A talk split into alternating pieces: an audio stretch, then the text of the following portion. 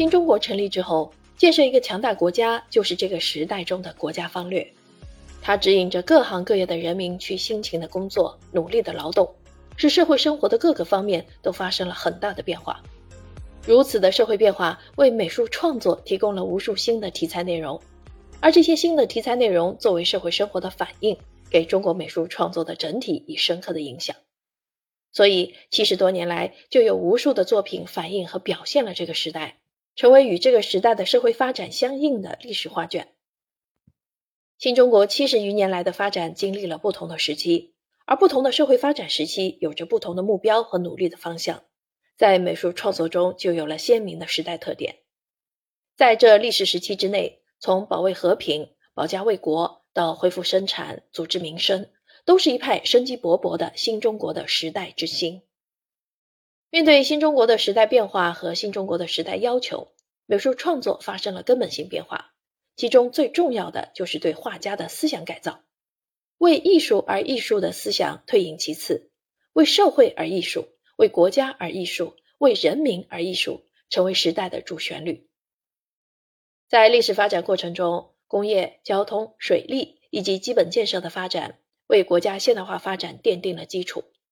与这些时代中的巨大变化相应的是，工农兵学商、农林牧副渔的各个方面内容，同时出现在这个时期的美术创作之中，其内容涵盖了社会生活的各个方面，既有以大观大，也有以小观大；既有艺术的自身规律，也有时尚的社会要求。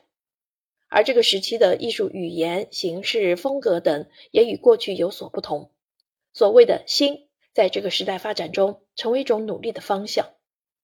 而作为追求，美术家们付出了艰苦的劳动。他们努力探索，把过去那些认为不入画的内容，也表现得那么生动而又富有时代的趣味，推陈出新，尽显时代本色。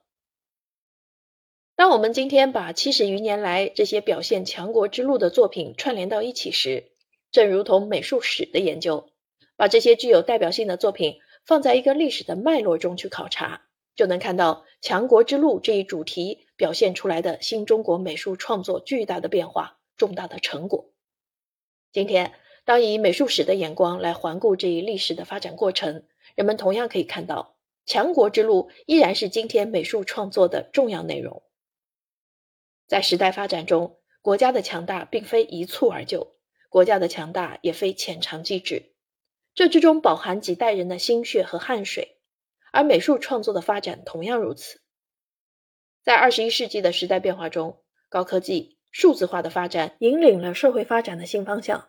大国制造、人民小康同样蕴含了丰富的内容。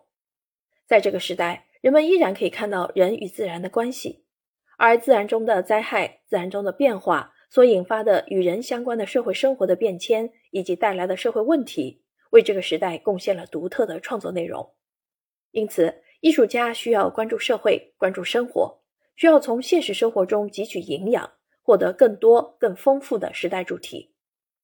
我们今天的美术创作要像老一辈艺术家那样，成为时代的讴歌者，用自己的艺术去记录时代生活的变化，并用这些表现出时代的辉煌。